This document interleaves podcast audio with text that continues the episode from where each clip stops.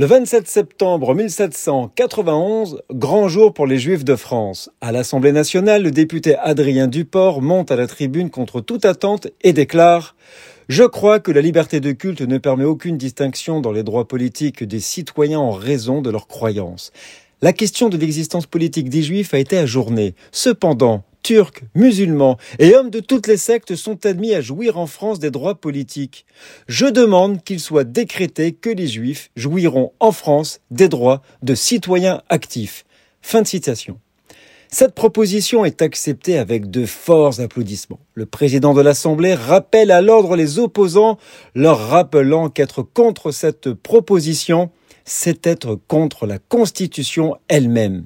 Pourtant, le projet de résolution demandant l'égalité des droits pour les juifs a été approuvé presque à l'unanimité par l'Assemblée.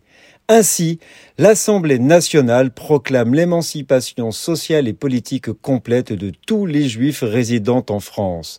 De ce fait, la citoyenneté française sera accordée aux juifs de France. Les députés ont décidé que la Déclaration des droits de l'homme s'appliquera à tous, juifs y compris. Louis XVI entérinera cette décision le 13 novembre, déclarant ainsi les Juifs citoyens français. Malgré tout, c'est souvent encore dans la clandestinité que les Juifs devront encore pratiquer. Nous sommes le 27 septembre.